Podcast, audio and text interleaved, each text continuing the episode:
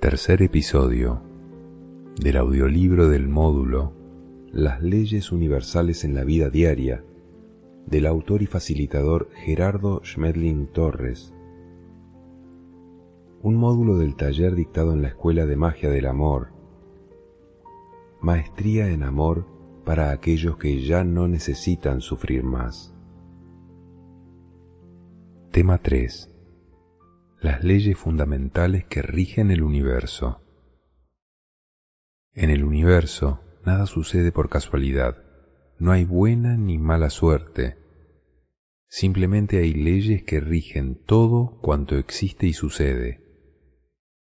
Si yo conozco esas leyes y aprendo a fluir con ellas, entonces puedo transformar mi vida.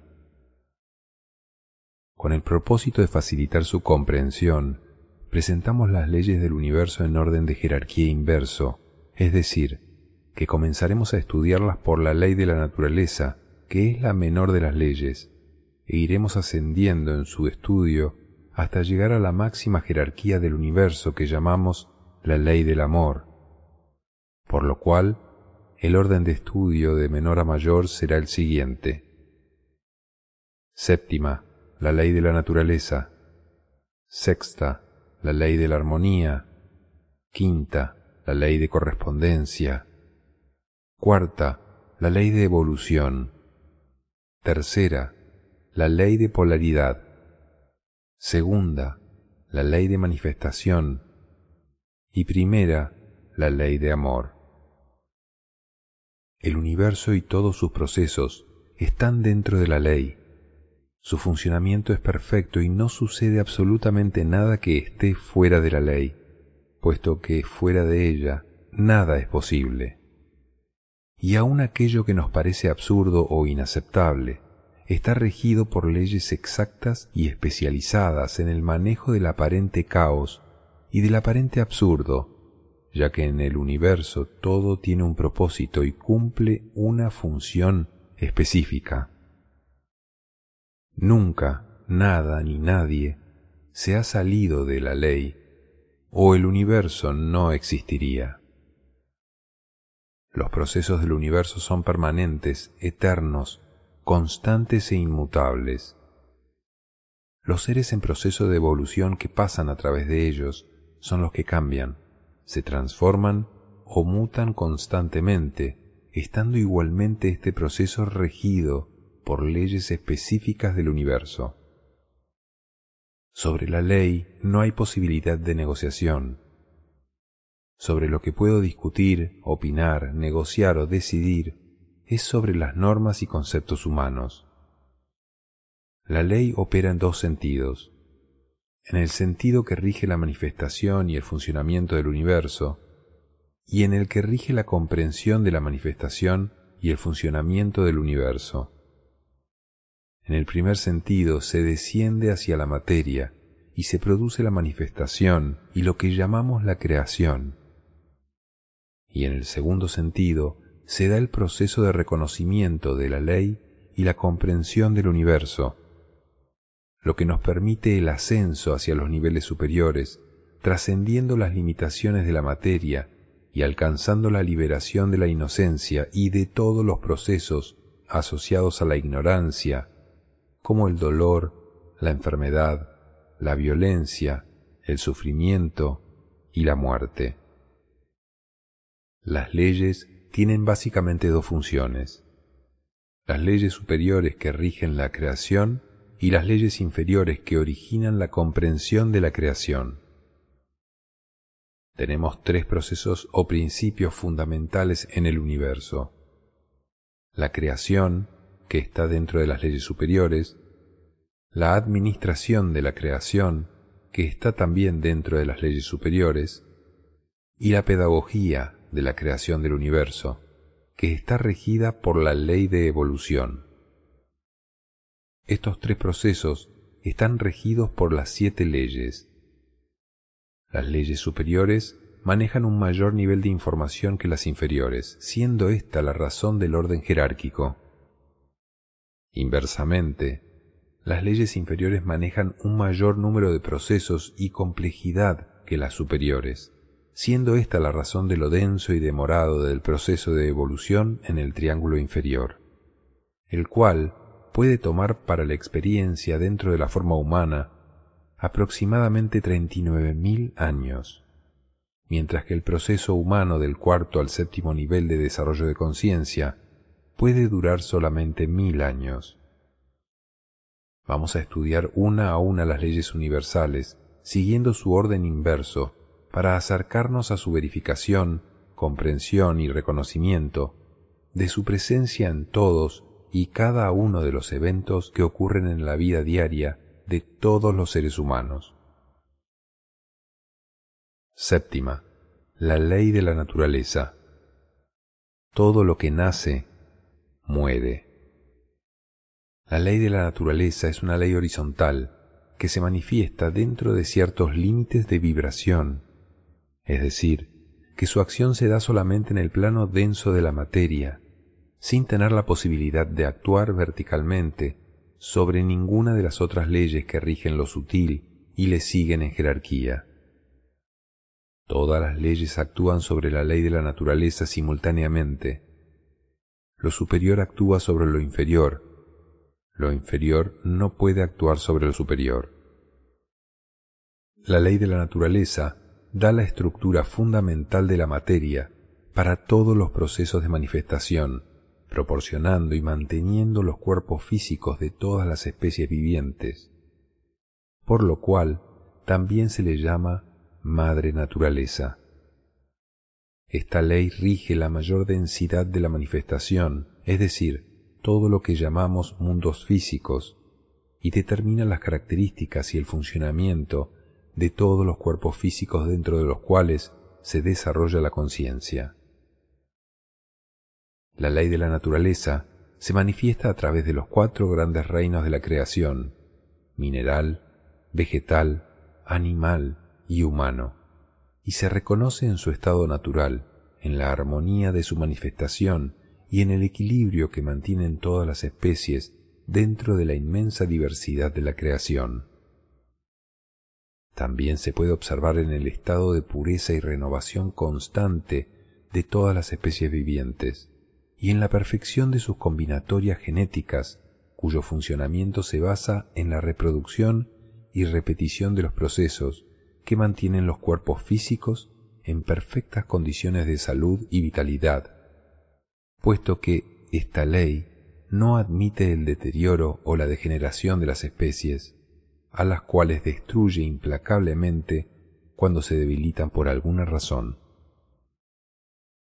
La naturaleza es perfecta y sus alteraciones son el resultado de salirse de esta ley, lo cual ocurre por una acción externa permitida por una ley superior, que modifica el estado de armonía y perfección normal de la naturaleza produciendo el debilitamiento de los sistemas inmunológicos, las taras hereditarias, las malformaciones, los híbridos, la contaminación ambiental, las enfermedades y los procesos degenerativos, todo lo cual sirve para reconocer la presencia de la ley de la naturaleza y aprender a respetarla y a obedecerla.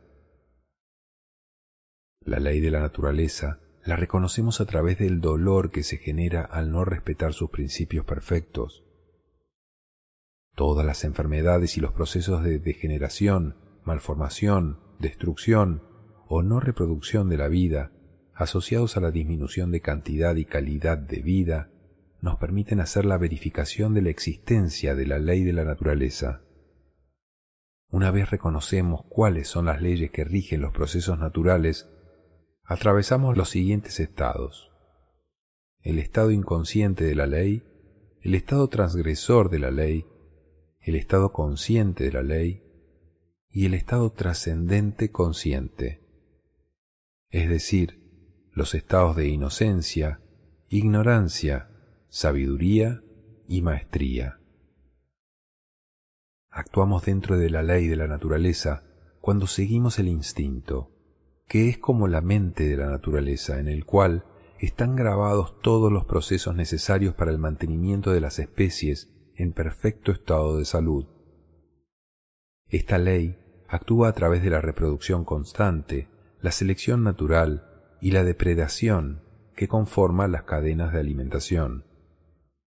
Su código es binario, ya que no admite puntos intermedios entre el nacimiento y la muerte, como la imperfección, la debilidad o la enfermedad. Las memorias en que se haya codificada la ley de la naturaleza son la genética, de origen divino, diseñada por las esferas de creación superiores, la cual proporciona la forma y la estructura de los cuerpos físicos, y la memoria del instinto, que contiene los códigos para la función y el comportamiento de las diferentes especies. El instinto es el comportamiento natural en nosotros y está manejado por una parte del cerebro que se llama el cerebro reptil. Las funciones básicas del instinto son Primero, generar la vida, apareamiento. Segundo, mantenerla, alimentar, alimentarnos. Tercero, defenderla, sobrevivir. Generar la vida está dentro de la ley de la naturaleza cuando hay compatibilidad genética. No todos los seres de la misma especie son genéticamente compatibles. Son compatibles cuando proporcionan la máxima armonía y la máxima eficiencia, y esto se reconoce por la atracción. No tiene que ver con lo que nosotros tenemos como estereotipo de belleza en nuestra mente. Cuando la atracción es muy fuerte, significa que hay compatibilidad genética, pero si la atracción es unilateral, significa que tu instinto reconoce lo que llamamos la selección natural, pero no necesariamente hay una compatibilidad. Cuando la atracción es mutua, por lo general, se genera un estado que llamamos el enamoramiento, y ese es el estado que la naturaleza determina para dar origen a una procreación. La combinatoria genética de las diferentes razas humanas permite la aparición de individuos con diferentes tipos de temperamento y sensibilidades variables de percepción, todos ellos necesarios para los procesos de la evolución. De estas combinatorias surgen los contrastes que son la base de la experiencia humana y de los diferentes tipos de personajes que se necesitan para el desarrollo de las religiones, la filosofía, el arte la ciencia, la industria y la tecnología, o también de aquellos que tienen la función de ser pioneros, conquistadores, libertadores, revolucionarios, anarquistas y terroristas. Son el resultado de combinatorias genéticas específicas que tienen las características perfectas para el desarrollo de determinadas mentalidades. Igualmente, da la correspondencia óptima con el destino y la misión de las conciencias que ocuparán esos cuerpos físicos. Mantener la vida se reconoce fácilmente en lo que llamamos deseos. No confundan los deseos del cuerpo físico con los deseos de nuestra mente que llamamos los quieros del ego, cosas que no necesito. Los deseos que se originan en el instinto son aquellos que conectan con las necesidades para el mantenimiento del cuerpo de una forma sana, armónica y equilibrada. El instinto de supervivencia es lo que está asociado con defender la vida. Esta parte es fácil de reconocerla porque ante ciertas situaciones sientes el deseo de huir porque sientes miedo de perder la vida. O a veces, cuando no es fácil huir, puedes sentir el deseo de pelear, de agredir o de defenderte. Esto es necesario en un principio, pero en nuestro proceso de desarrollo espiritual se convierte en un serio obstáculo para la convivencia armónica y pacífica al reaccionar automáticamente. Necesitamos trabajar el proceso de racionalizar nuestros comportamientos y volverlos comportamientos de amor. A esto lo llamamos proceso de evolución. Aclaraciones. La ley de la naturaleza tiene mucha fuerza, pero es una ley que maneja muy poca información con respecto a las otras leyes, y por supuesto tiene la fuerza del toro. Pero yo necesitaré aprender a torear ese toro para poder lograr que él me obedezca y no tenga yo que pelear con él. El amor está en el diseño mismo del instinto porque ha sido la sabiduría del amor la que ha diseñado el instinto. Pero el instinto no tiene ni la más remota idea de la existencia del amor. Es como decir que un ingeniero diseñó un automóvil y tiene todo el conocimiento para hacerlo, pero les aseguro que el automóvil no tiene ni la más remota idea de la existencia del ingeniero. Sin el cuerpo físico, no podríamos tener un campo mental que albergara una personalidad. Por eso, cuando no hay cuerpo, la mente comienza a disolverse y desaparece la personalidad. El cuerpo físico tiene un propósito fundamental, el sustento de la mente, el desarrollo de la personalidad y la posibilidad de comprensión. Al cuerpo físico también lo llaman los maestros los vestidos de Dios los cuerpos experienciales o entidades biológicas, diseños de Dios para un propósito. El archivo de conciencia existe independientemente de la naturaleza, no necesita del cuerpo físico para sobrevivir, porque la energía del archivo de conciencia proviene directamente de la energía de Dios. Cuando nosotros aprendemos a actuar desde la conciencia sobre la naturaleza, como los maestros inmortales, ya no estás sujeto a ella. Puedes entrar y salir de ella voluntariamente. Dentro de la ley de la naturaleza, en sí misma no existe la enfermedad, porque cualquier ser que se debilite muere. La naturaleza lo destruye porque no admite nada que produzca desequilibrio, no admite la imperfección. La mente es una proyección no física del cerebro y el cerebro es el resultado de una combinatoria genética. Los maestros de ley dirigen ciertas combinatorias genéticas para obtener resultados específicos, para que nazca un hijo con la tenacidad de Cristóbal Colón, por ejemplo. La genética es de origen divino. Los seres humanos no diseñamos genética, simplemente la transmitimos para la continuidad de la vida y de las especies. La genética en sí misma como diseño divino, proporciona dos cosas fundamentales para nosotros, la forma del cuerpo físico y el comportamiento instintivo que llamamos el comportamiento natural de la especie. Práctica de verificación número uno. ¿Cuáles son las funciones básicas del instinto? ¿Qué acciones de tu vida se originan en el instinto? Comer, dormir, hacer ejercicio, buscar pareja, buscar afecto, la sexualidad. Todos estos procesos se originan en tu instinto y es de una manera automática, es decir, si no existiera el instinto, no llegarías a sentir este tipo de impulsos. ¿Cómo podrías obtener un mejor provecho de tu instinto? Comprendiéndolo aceptándolo y observándolo. Nosotros, a través de los procesos de civilización, hemos perdido mucho nuestra capacidad de guía instintiva en el aspecto de mantener la salud. Entonces, a veces, ya no sabemos qué comer, cuándo comer, cuánto comer, cómo combinar. Eso el instinto lo sabe por naturaleza, pero nosotros nos hemos ido desensibilizando a eso. En esta parte sí sería importante retomarlo. El instinto no te hace una mala combinatoria alimenticia porque él sabe cuando un alimento es compatible con otro o cuando no lo es. Como sugerencia para el reconocimiento del instinto, traten de no mezclar alimentos en la misma comida. No mezclen frutas, por ejemplo. Tomen una sola. Y así el instinto reconocerá si le viene bien a tu sistema digestivo o no hagan también el experimento de oler los alimentos. Para aprovechar mejor el instinto, déjate guiar por él. El instinto es sabio y sabe lo que necesita. Tu instinto te va a decir claramente que no comas más si estás lleno. Pero como el alimento está rico, seguimos comiendo.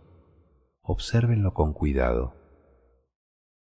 El instinto no es racional, no es sentimental, es automático. El instinto es inconsciente, está en los códigos genéticos, pero no es ignorante ni egoísta. Es sensible en la medida en que no maneja sentimientos. El instinto lo único que busca es su satisfacción física para el equilibrio de su salud, y a eso no se le puede llamar egoísmo. El instinto no acapara, el instinto usa lo que necesita. El instinto es perfecto, pero no lo uses para lo que no es. Empiecen a manejar su instinto observando lo que su cuerpo les dice. En cuanto a la parte de defensa, como ya estamos avanzando en el desarrollo espiritual, no tomen en cuenta el instinto ni para agredir ni para huir. En ese caso recurran mejor a la razón o a la comprensión. En la medida en que vamos recurriendo al razonamiento y a la comprensión, finalmente terminaremos por desconectar ese sistema automático de defensas que se llama instinto de supervivencia. Eso lo estudiaremos en un taller especializado en limpiar traumas. Cuarto, ¿cuál es el resultado de no vivir de acuerdo con la ley de la naturaleza? Quinto, ¿por qué razón tu cuerpo físico es perfecto para ti?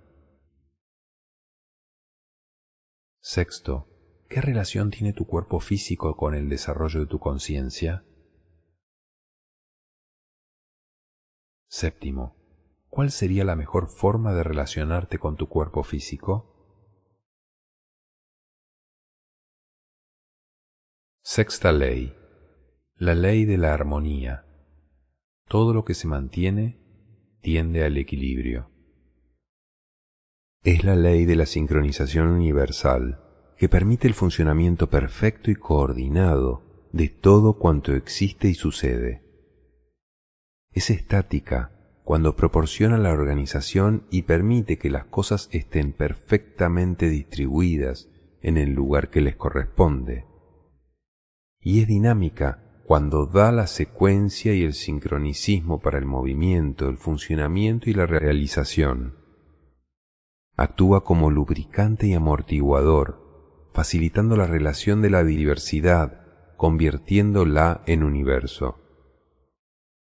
La ley de armonía se manifiesta en todo lo que se mantiene, convive y no se destruye, y podemos reconocerla en la interacción de los reinos de la naturaleza, para el mantenimiento de la vida, en el día y la noche, en las estaciones, en la interacción de las especies, en los diseños de defensa y no agresión, en el gregarismo, en el principio de la no reacción, en la socialización, en la tolerancia y en general en todos los sucesos donde intermedia una fuerza o energía en búsqueda del equilibrio y del mantenimiento.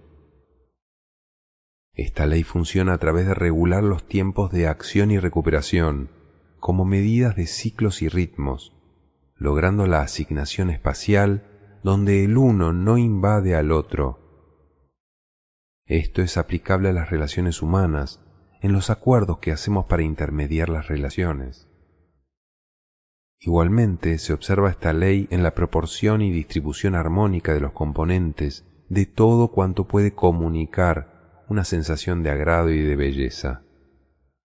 La ley de armonía está presente siempre en todo aquello que gusta, atrae y produce una gran satisfacción.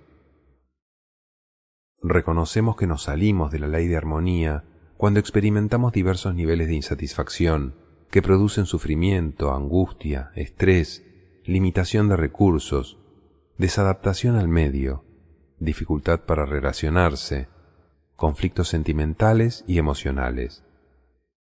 El trauma psicológico es consecuencia de salirse de la ley de armonía. En los procesos pedagógicos con los niños, sin embargo, es precisamente por este ir en contra de la armonía que aprendemos a reconocer la existencia de esta ley. Estamos dentro de la ley de armonía cuando experimentamos altos niveles de satisfacción personal, excelentes relaciones humanas, sustentadas en respeto, aceptación, cordialidad y amabilidad, que producen profundas sensaciones de agrado. Cuando actuamos dentro de espacios funcionales y estéticos, Cuando nos disponemos a disfrutar, aprendiendo de las diferentes situaciones o circunstancias que la vida presenta, y decidimos voluntariamente eliminar de nuestra mente las limitaciones aprendidas o autoimpuestas, superar los traumas psicológicos y el miedo que en ellos se origina. De esta manera, entraremos a una nueva experiencia de vida de acuerdo con la ley de armonía, donde nuestras relaciones no volverán a entrar en conflicto, porque la técnica fundamental de la armonía es el respeto que se expresa aceptando y complementando nuestra experiencia con la de los demás. La ley de armonía se halla codificada en el instinto del mamífero en el sistema límbico, donde se generan las emociones y sentimientos de agrado o desagrado.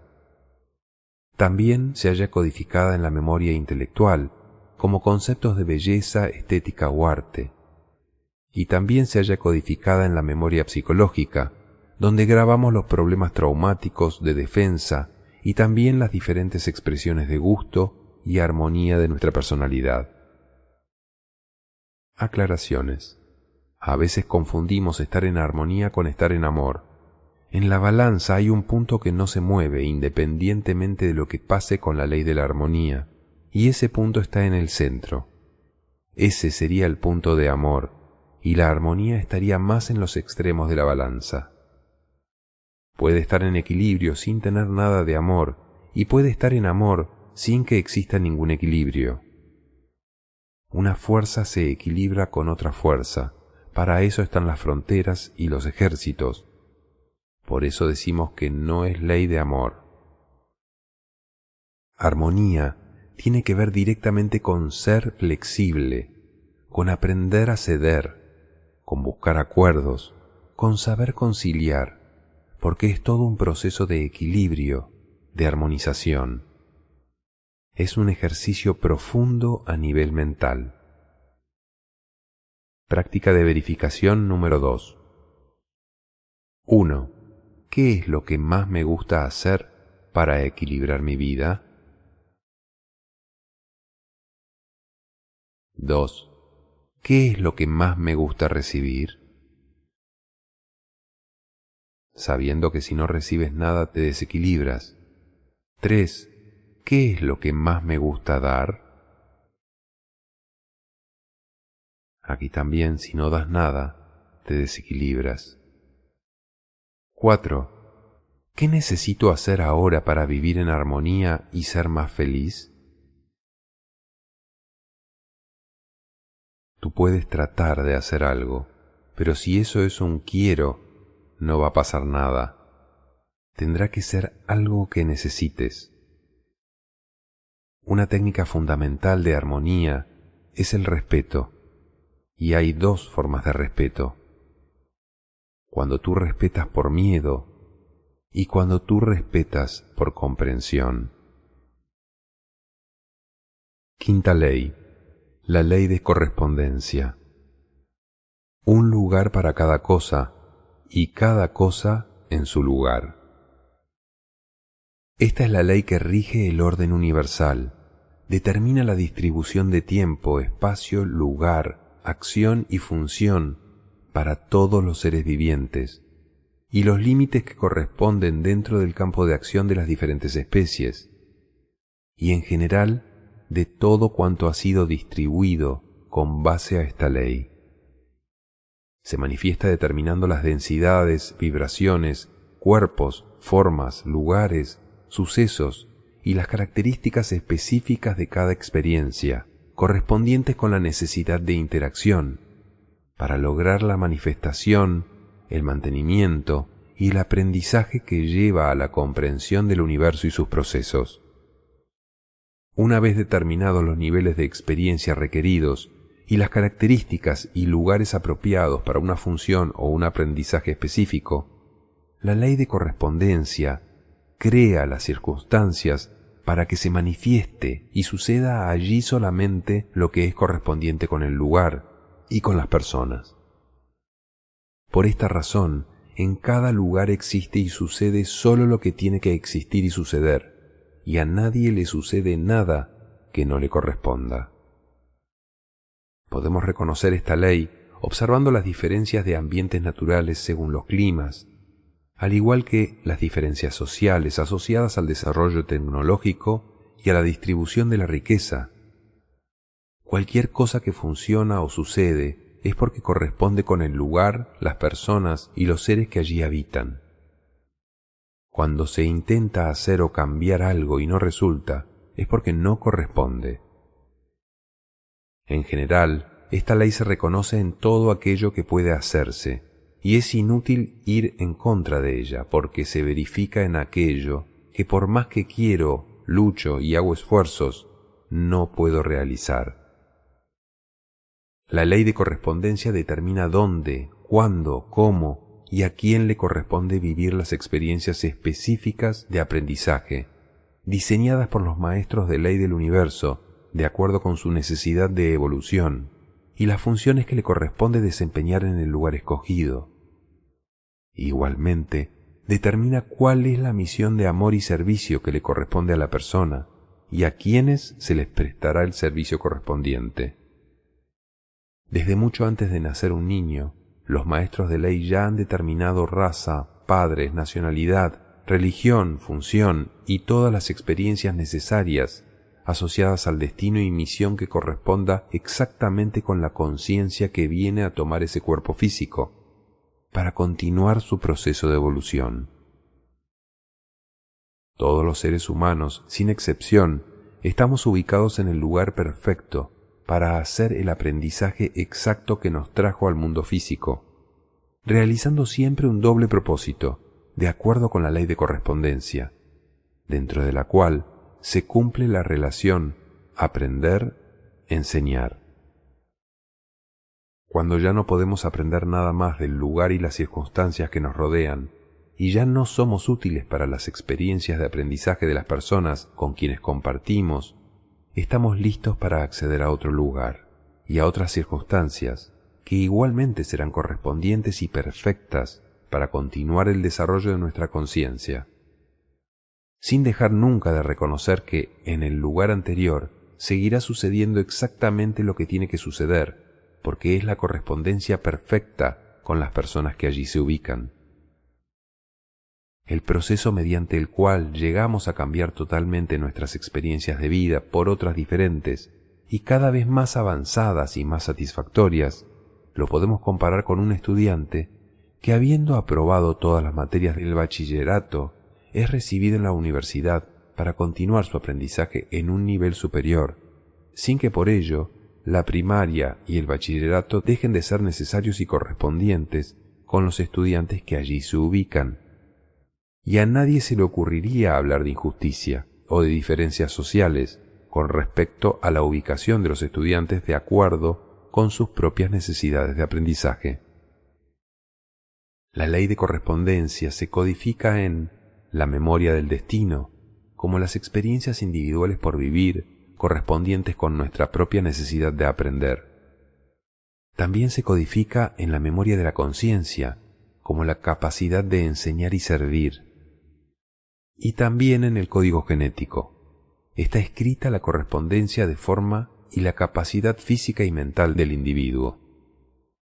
Cuando accedemos a percepciones de correspondencias superiores o inferiores, es porque entramos en contacto con niveles dimensionales, con los cuales nuestra propia vibración mental se ha vuelto correspondiente, o con la memoria universal de recorridos evolutivos. Aclaraciones. La felicidad no depende de las características de tu cuerpo físico, sino del desarrollo de tu comprensión. Pocas oportunidades tiene alguien para aprender a aceptarse cuando ha sido muy bien dotado por la naturaleza. Precisamente aquellos que no han sido tan bien dotados tienen mucha mejor posibilidad y oportunidad para aprender a aceptarse a sí mismos. A veces decimos, pobrecito fulano, y no es así. Esas son situaciones correspondientes y necesarias para su desarrollo evolutivo. Son más oportunidades que tragedias. Son oportunidades para aprender a ser felices aquello que parece muy difícil, a veces es una gran oportunidad. Por supuesto que hay técnicas para dejar de sufrir, para dejar de tener problemas para dejar los conflictos. Cuando te preguntan por esto, significa que la persona ya está lista para recibir la información. Entonces tú le explicas a la persona que el problema del ser humano no está afuera, sino adentro, porque de acuerdo a cómo manejo mi pensamiento, mis actitudes, mis comportamientos, así mismo genero circunstancias externas afuera. Por lo tanto, si cambio mi forma de pensar, mi forma de actuar, mi forma de comportarme, voy a generar otras circunstancias totalmente diferentes. En lugar de cambiar a los demás, comienzo a aceptar a los demás. Ese es el primer cambio interno. Cuando empiezo a aceptar a los demás, dejo de luchar contra ellos, y al dejar de luchar contra ellos, dejo de tener conflictos. La persona no aceptará eso fácilmente mientras no esté saturada, porque insistirá en cambiar a los demás. Cuando se satura, dice, ya no puedo cambiar a los demás, voy a cambiarme a mí, y ahí ya empezó su camino de desarrollo espiritual. Los primeros pasos los damos básicamente a través de saturación de problemas. Cuando empiezo a trabajar sobre mí mismo, empiezo a ver resultados, y ya me abro porque los resultados me van mostrando que por allí es el camino. La mejor actitud se llama la renuncia. Una vez tú has verificado la presencia de una ley, renuncia a ir en contra de ella, y eso hará que te coloques nuevamente dentro del orden del universo. Cuando insisto e insisto más de tres veces en algo que no es para mí, un trabajo, una relación, etc., yo estoy en contra de la ley de correspondencia. Insistir en esto no solamente es inútil, sino que genera todos los bloqueos que tú puedas imaginar. Si yo sé, las cosas se dan. Si no sé, se bloquean. Siempre necesitaré tomarle gusto a lo que hago, al jefe, a los compañeros, al lugar, al país.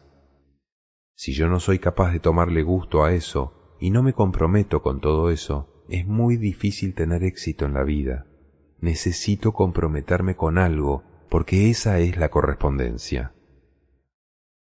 Aquí va un ejemplo sobre la ley de correspondencia. Un padre con dos hijos adultos a los que preguntó qué negocio querían poner. Al primero le gustaba mucho la gimnasia y quería abrir un gimnasio. Y su hermano, el segundo, no sabía lo que quería y por imitar a su hermano también pidió al padre que le abriera un gimnasio. El padre montó dos gimnasios en lugares diferentes de la ciudad, pero el primer hijo prosperó, mientras que el segundo estaba en la ruina, y se quejó de que su gimnasio estaba en peor lugar que el de su hermano. Se cambiaron de sitio. El primer hermano se fue a dirigir el gimnasio que tenía el segundo. Al poco tiempo, el segundo hermano volvió a fracasar y el primero tuvo éxito. ¿Qué estaba sucediendo? pues que el primer hermano vino a poner un gimnasio y el segundo no, no es su función. No es ni bueno ni malo, simplemente no es para él. Terminó de empleado del primer hermano, simplemente obedeciendo las órdenes que él le daba y ganándose un sueldo. No era para él ese oficio. ¿Se dan cuenta de cómo funciona la ley de correspondencia? No es lo que yo quiero, es lo que yo necesito. Lo único que necesitamos preguntarnos ante cualquier circunstancia es, ¿qué necesito aprender de esto? Porque ese es el lugar correspondiente y exacto para mí o para cualquier persona. Reconocer esto nos permite entender cosas sencillas, como que cada persona vive una experiencia diferente, pero necesaria y correspondiente con él mismo. De eso nos habla esta ley.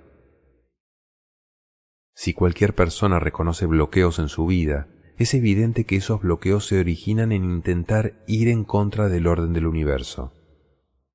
Les voy a dar una fórmula para que jamás estén en contra del orden del universo. Comienza con una pregunta. Para ustedes, que conocen tantas personas, ¿quién es la persona más importante de todas las personas que ustedes conocen?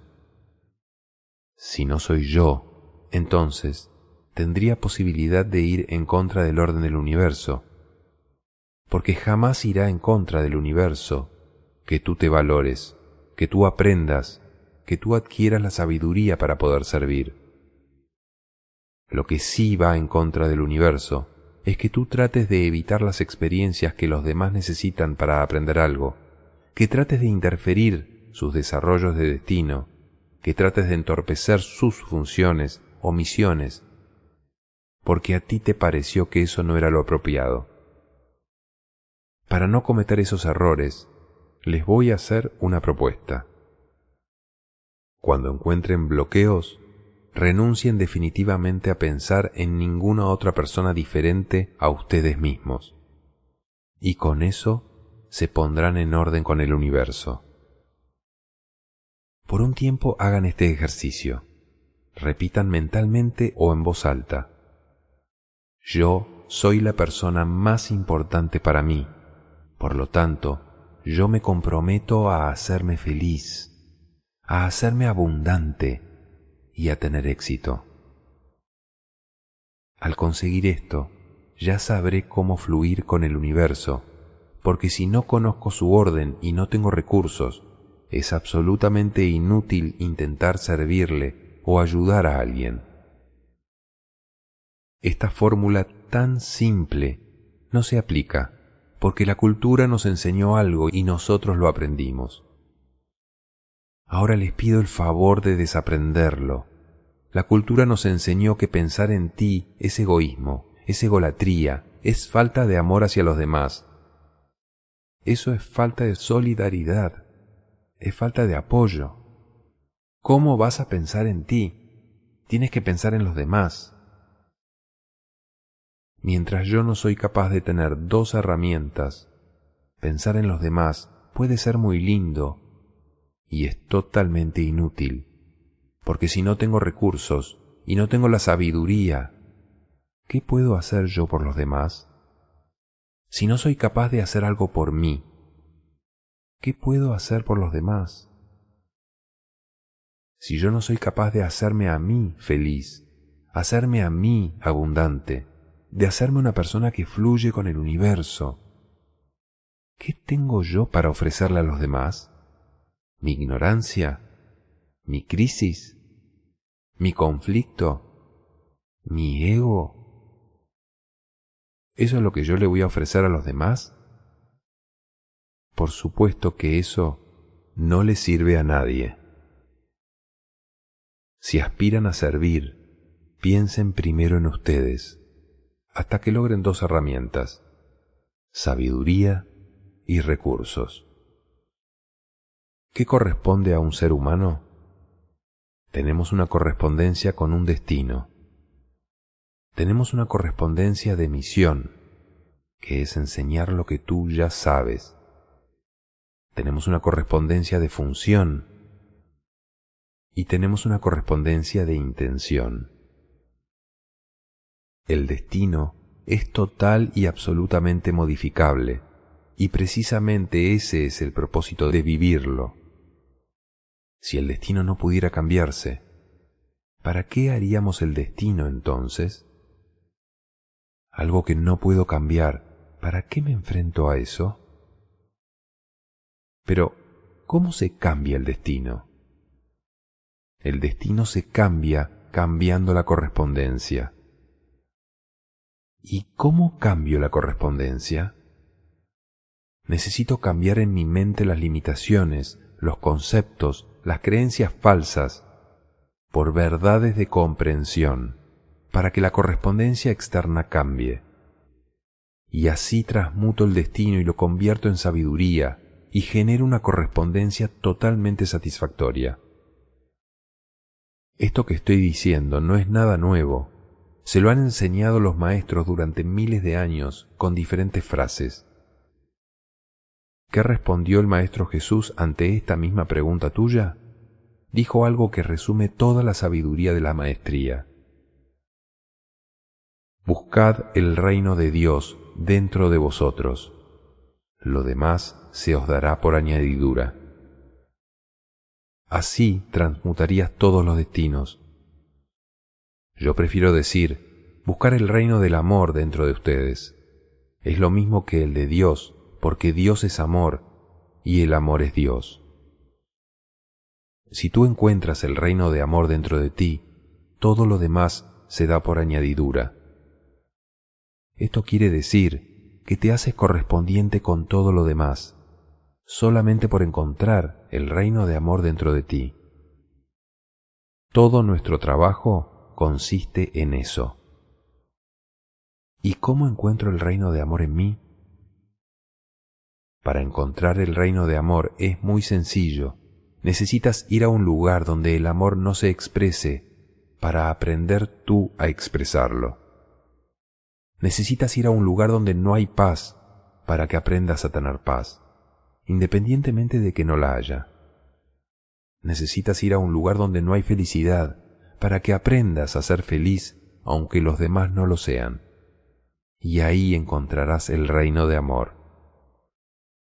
Por eso dijo el Maestro Jesús, yo no vine a traer la paz, sino la guerra, porque la paz es el resultado de aprender a no pelear. Seguimos aferrados a la cultura. La cultura es rendirle culto a algo. ¿A quién le estamos rindiendo culto? Básicamente al ego. Pero le rendimos culto a Dios, les rendimos culto a los maestros, les rendimos culto a las figuras, a los nombres. ¿Eso para qué nos sirve?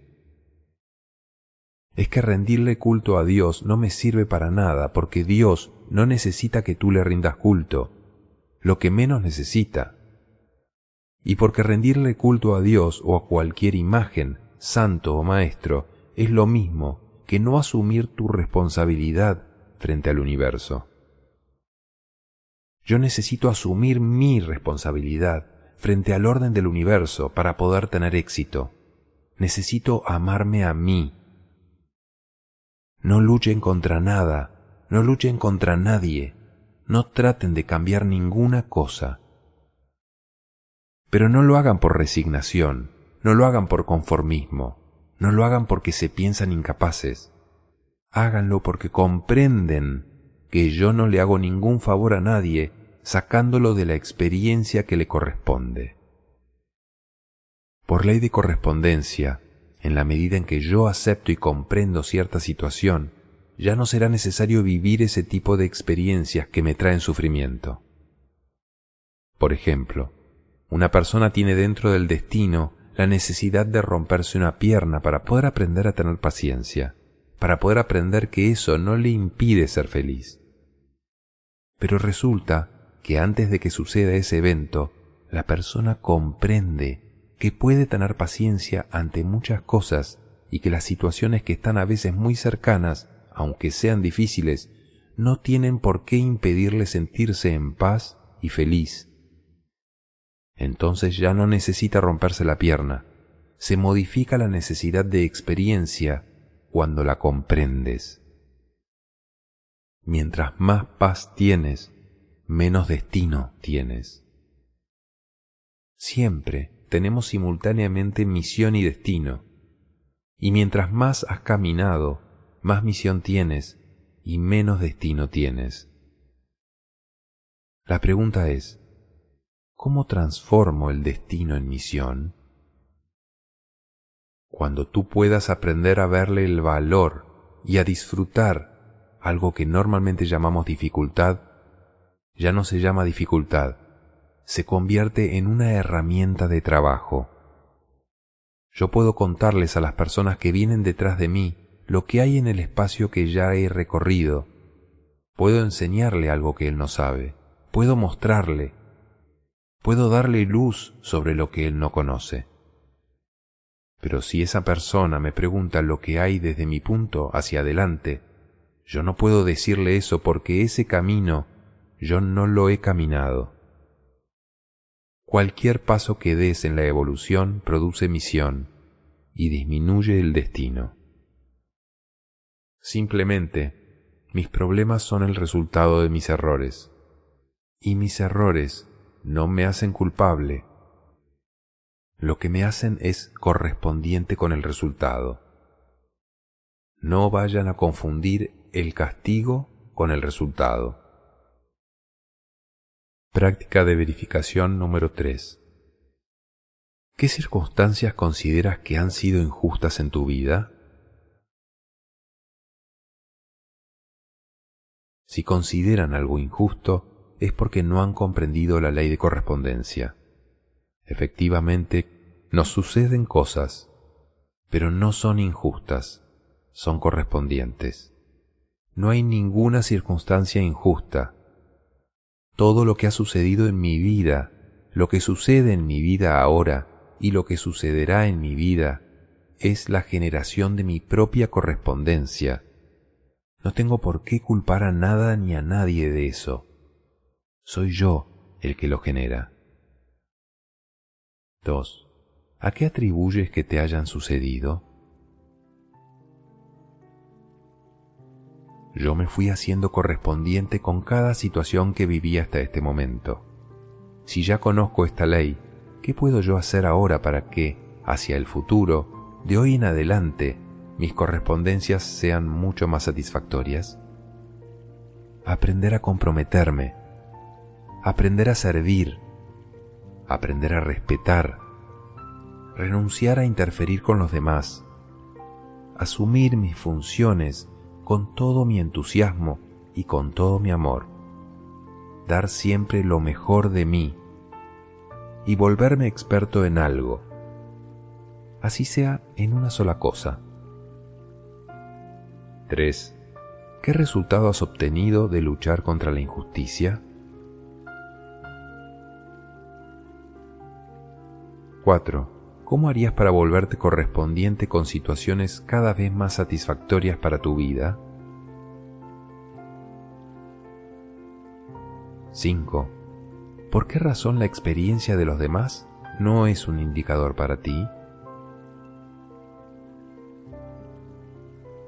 6. ¿Cómo puedes reconocer lo que no corresponde para ti? 7. ¿Cómo puedes reconocer cuál es el lugar y las circunstancias perfectas para ti?